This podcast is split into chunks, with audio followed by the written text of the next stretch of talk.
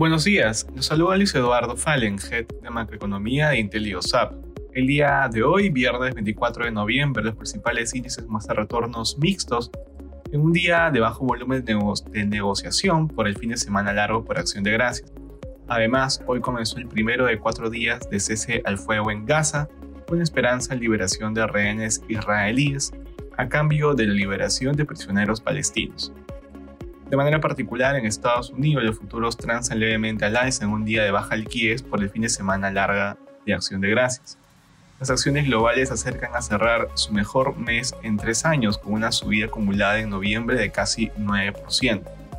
En el terreno de datos económicos se conocerá el PMI manufacturero y de servicios, esperándose que se ubiquen en 49.9 y 50.3 respectivamente, ambos menores que el mes previo.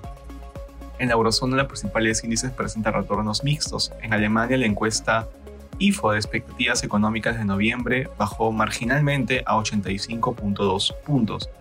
Además, la confianza consumidor del Reino Unido en noviembre se ubicó en menos 24 puntos, luego de los menos 30 del mes anterior.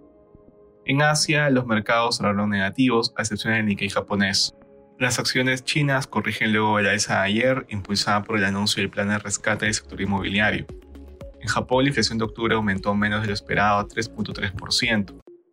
Respecto a commodities, el precio del oro avanza durante la jornada, por su parte el precio del cobre sube, tras conocerse ayer de posibles nuevos estímulos para el sector inmobiliario en China, y finalmente el precio del petróleo retrocede levemente, ubicándose alrededor de los 77 dólares el barril WTI.